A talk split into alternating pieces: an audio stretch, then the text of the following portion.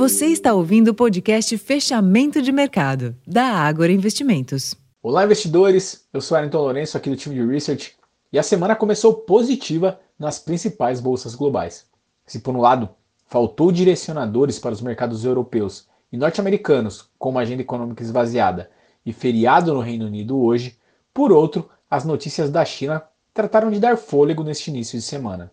Durante a madrugada, novos estímulos foram realizados, desta vez, redução de impostos sobre transações no mercado de ações, com o objetivo de restaurar a confiança dos investidores na Bolsa de Xangai.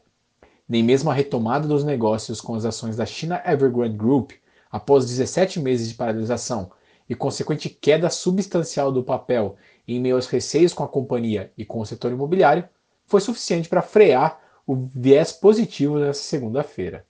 Assim, o movimento de alta das bolsas foi majoritário. Isto posto, a sessão também foi de alguma recuperação para a bolsa brasileira.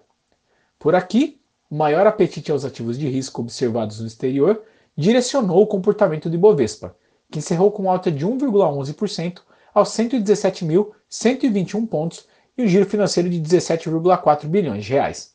Apesar da alta, o Ibovespa caminha para encerrar o mês de agosto com queda acumulada próxima a 4%, pressionado pela expressiva saída de capital estrangeiro ao longo do mês, com saídas superiores a 12 bilhões até a última quinta-feira, dia 24.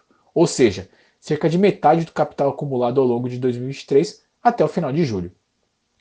Com a agenda local também escassa hoje, com exceção da tradicional pesquisa Focus, sem grandes mudanças nessa semana, a atenção dos investidores seguiu à espera de novidades com as pautas fiscais no Congresso, de forma que o comportamento dos juros futuros foi indefinido, com variações de altas e baixas em variados vencimentos.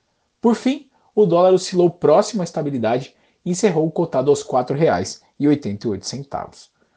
Bom, pessoal, esses foram os destaques para este início de semana. Eu vou ficando por aqui, desejo a todos uma excelente noite e até a próxima.